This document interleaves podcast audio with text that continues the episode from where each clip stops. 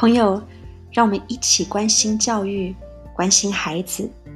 现在为你播放变色龙教育，Guiding Stars。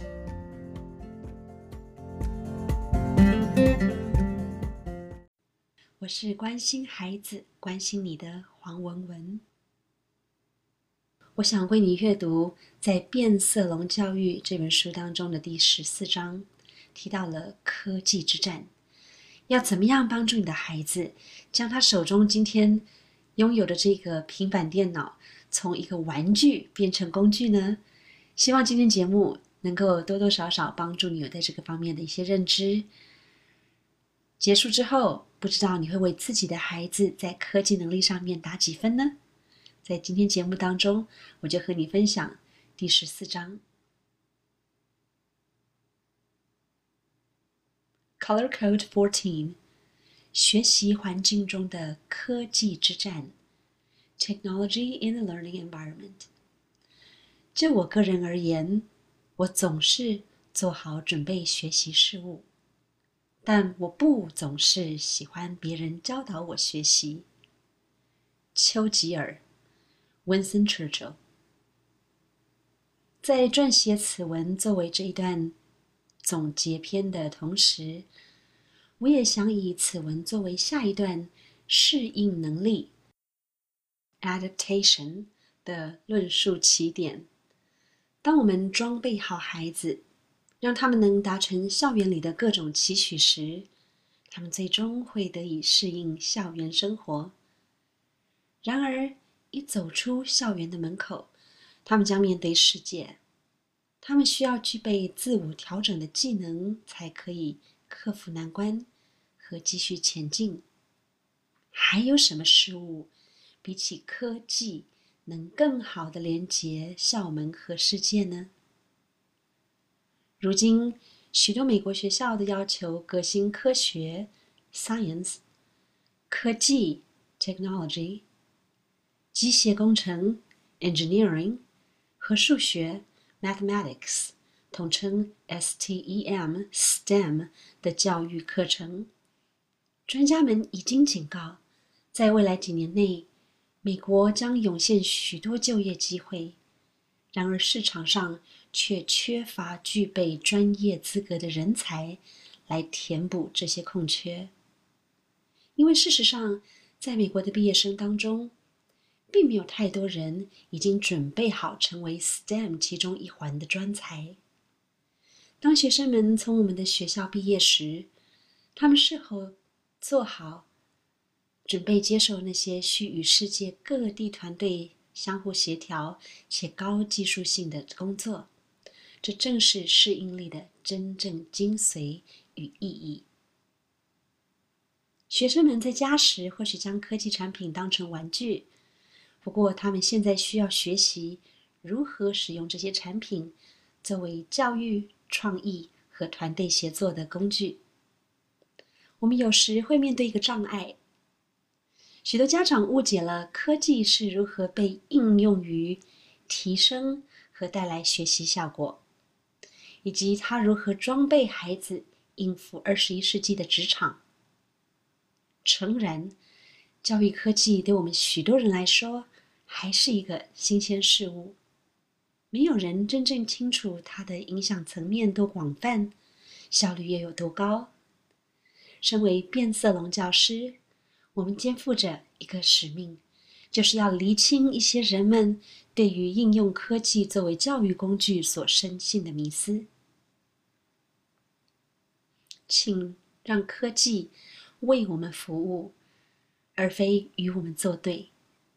Use technology for us, not against us. 无论我到亚洲哪个地方演讲，家长们最关切的一个课题就是那占据他们孩子大部分生活的电脑设备。在问答环节，许多家长会提问如何让孩子戒玩电脑，或是如何阻止孩子继续打电玩等种种问题。我也曾经是一个与电玩交战的家长，但是当我阅读越多相关研究，我开始重新思考我的立场。在下一章，我会介绍一些与电玩相关的研究报告。现在，我们先应应另一个目标：学校装备起科技。如果孩子们喜欢打电玩，我们为何不利用它来为我们服务，而非让它与我们作对？我开始教导学生撰写程式。是适用于我偶然在网上找到了城市撰写课程 （coding class）。起初我自己先尝试制作，上过几天课程后，我完全迷上了。其背后原因不是因为学习 Java 程式语言特别有趣，更不是因为我渴望学会撰写程式，而是撰写程式过程促使我以不同方向思考。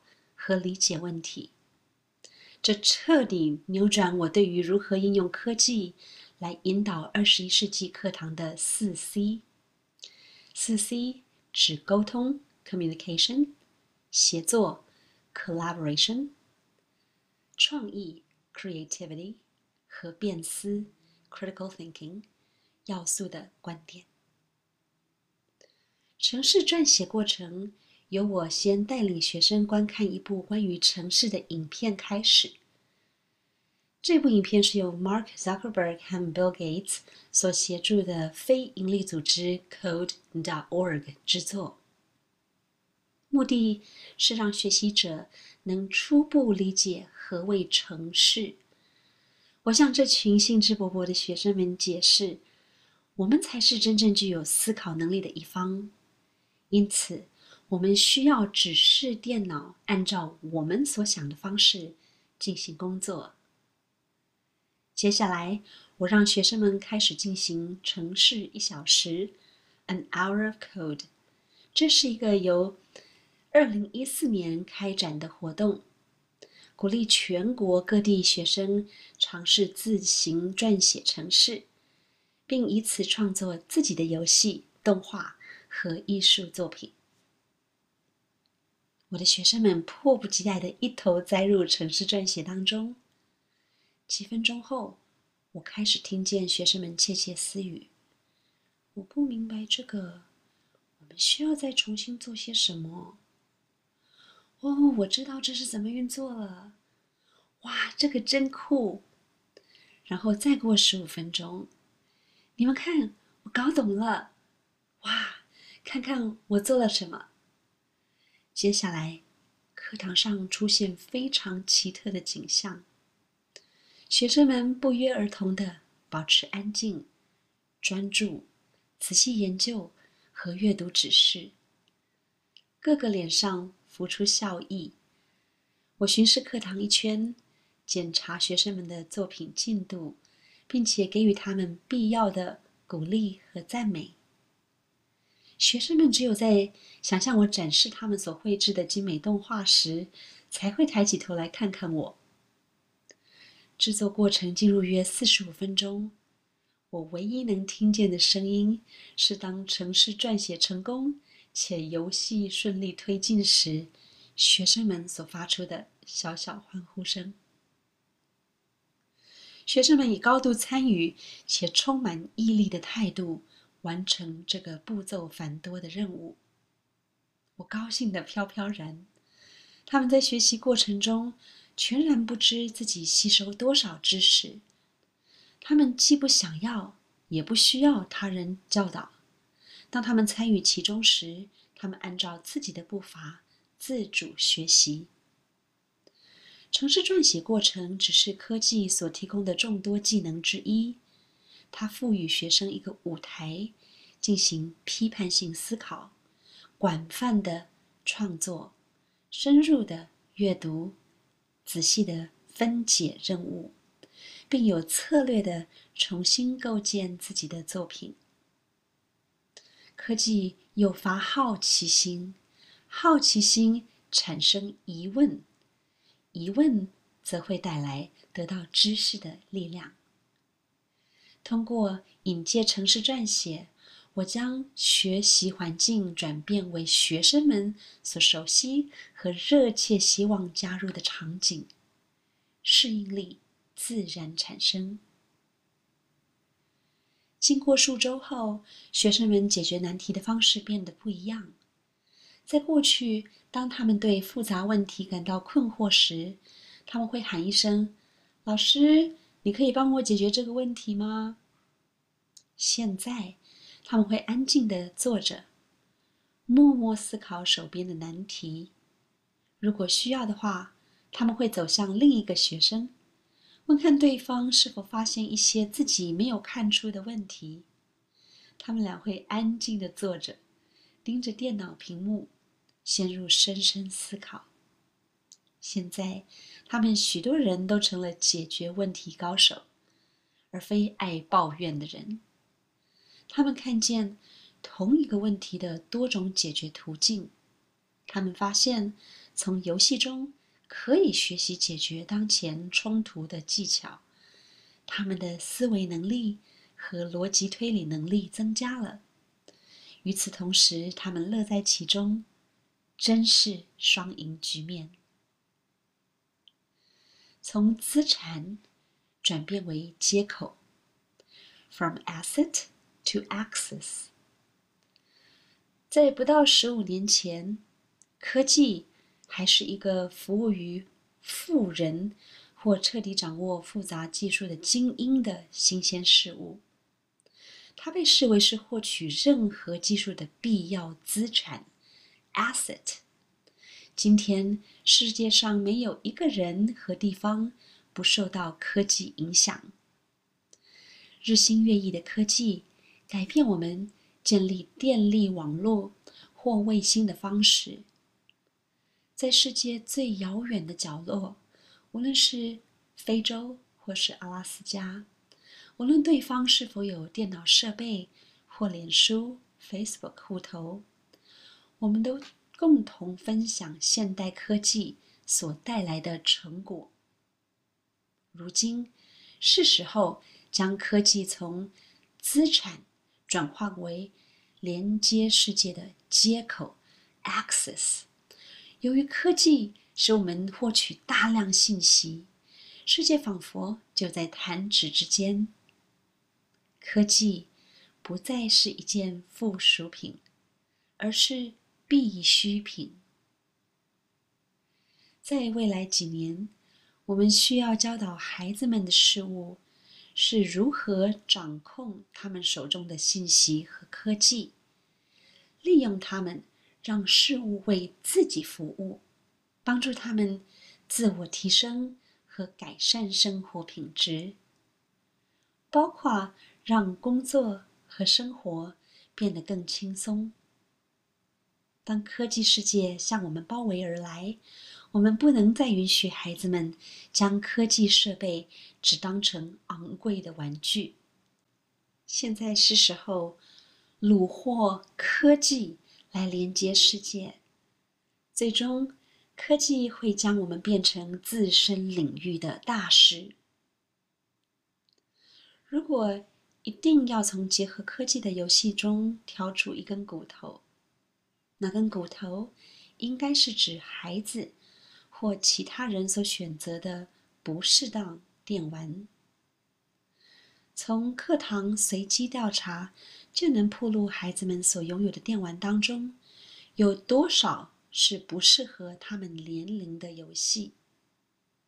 当询问为何他们的父母或其他大人给他们购买这些游戏时，孩子们会说：“我们只要告诉他们或是求他们。”他们就会买回来。其实，每一款游戏的封面包装上都会有一个标签，告诉购买者此游戏所适合的年龄群。G 代表适合所有人 （General），M 代表仅限成年人 （Mature）。当我们看见年幼的孩童长时间，玩成人级别游戏时，那是家长必须要担心的问题。与此同时，越来越多家长在争夺权柄之战败下阵来。他们告诉我，他们无法让孩子停止打电玩。这问题并不在于科技，而是父母丧失控制权柄。然而，科技却有办法来制衡这个情况。家长可以在电脑上设置计时器，当游戏配额时间结束时，让电脑自动关机。在家庭和学校建构一个有界限的学习环境，孩子们在自己的成长环境中理应获得那一份安全感。如果没有适当外部刺激，孩子们会缺乏动力。无动力时代对任何事情都觉得无聊和畏惧。让我们重新打造我们的孩子，提升他们的综合思考能力、自我认识与自我肯定。写给家长的建议。Suggestions for parents。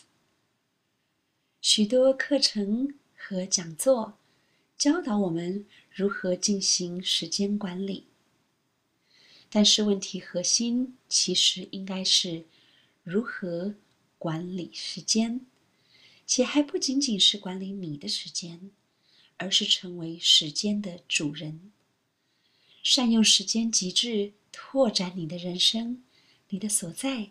和你的命运。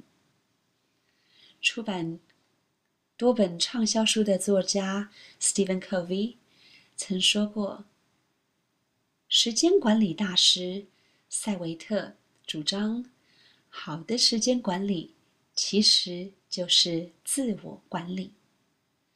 当你为孩子的游戏和其他活动设下具体时间配额时，其实你正赋予孩子一份宝贵礼物，教他们知道如何最大限度的发挥他们的生命。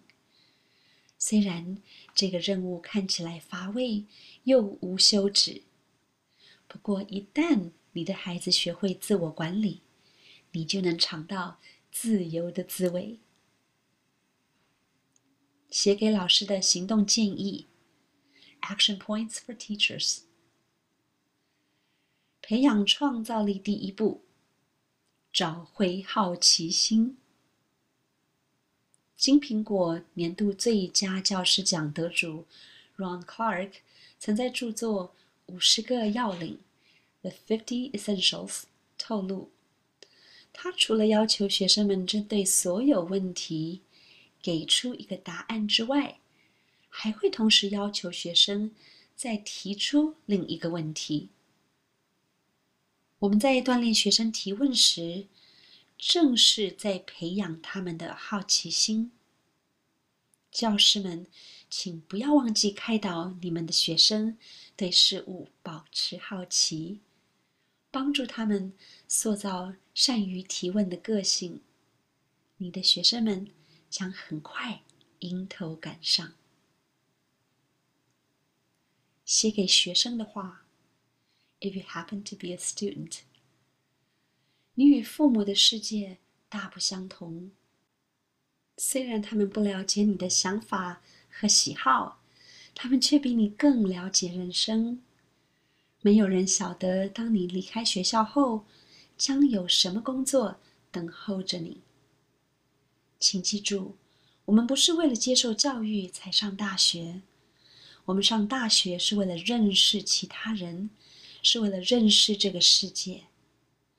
我的儿子十五岁就开始工作，他到各处打零工，学习各种技能。当他准备迎接现实世界第一份正式工作时，他已经具备该职位所需要的技能，因此他马上就获得聘用。如果你以此角度看待大学教育，或许。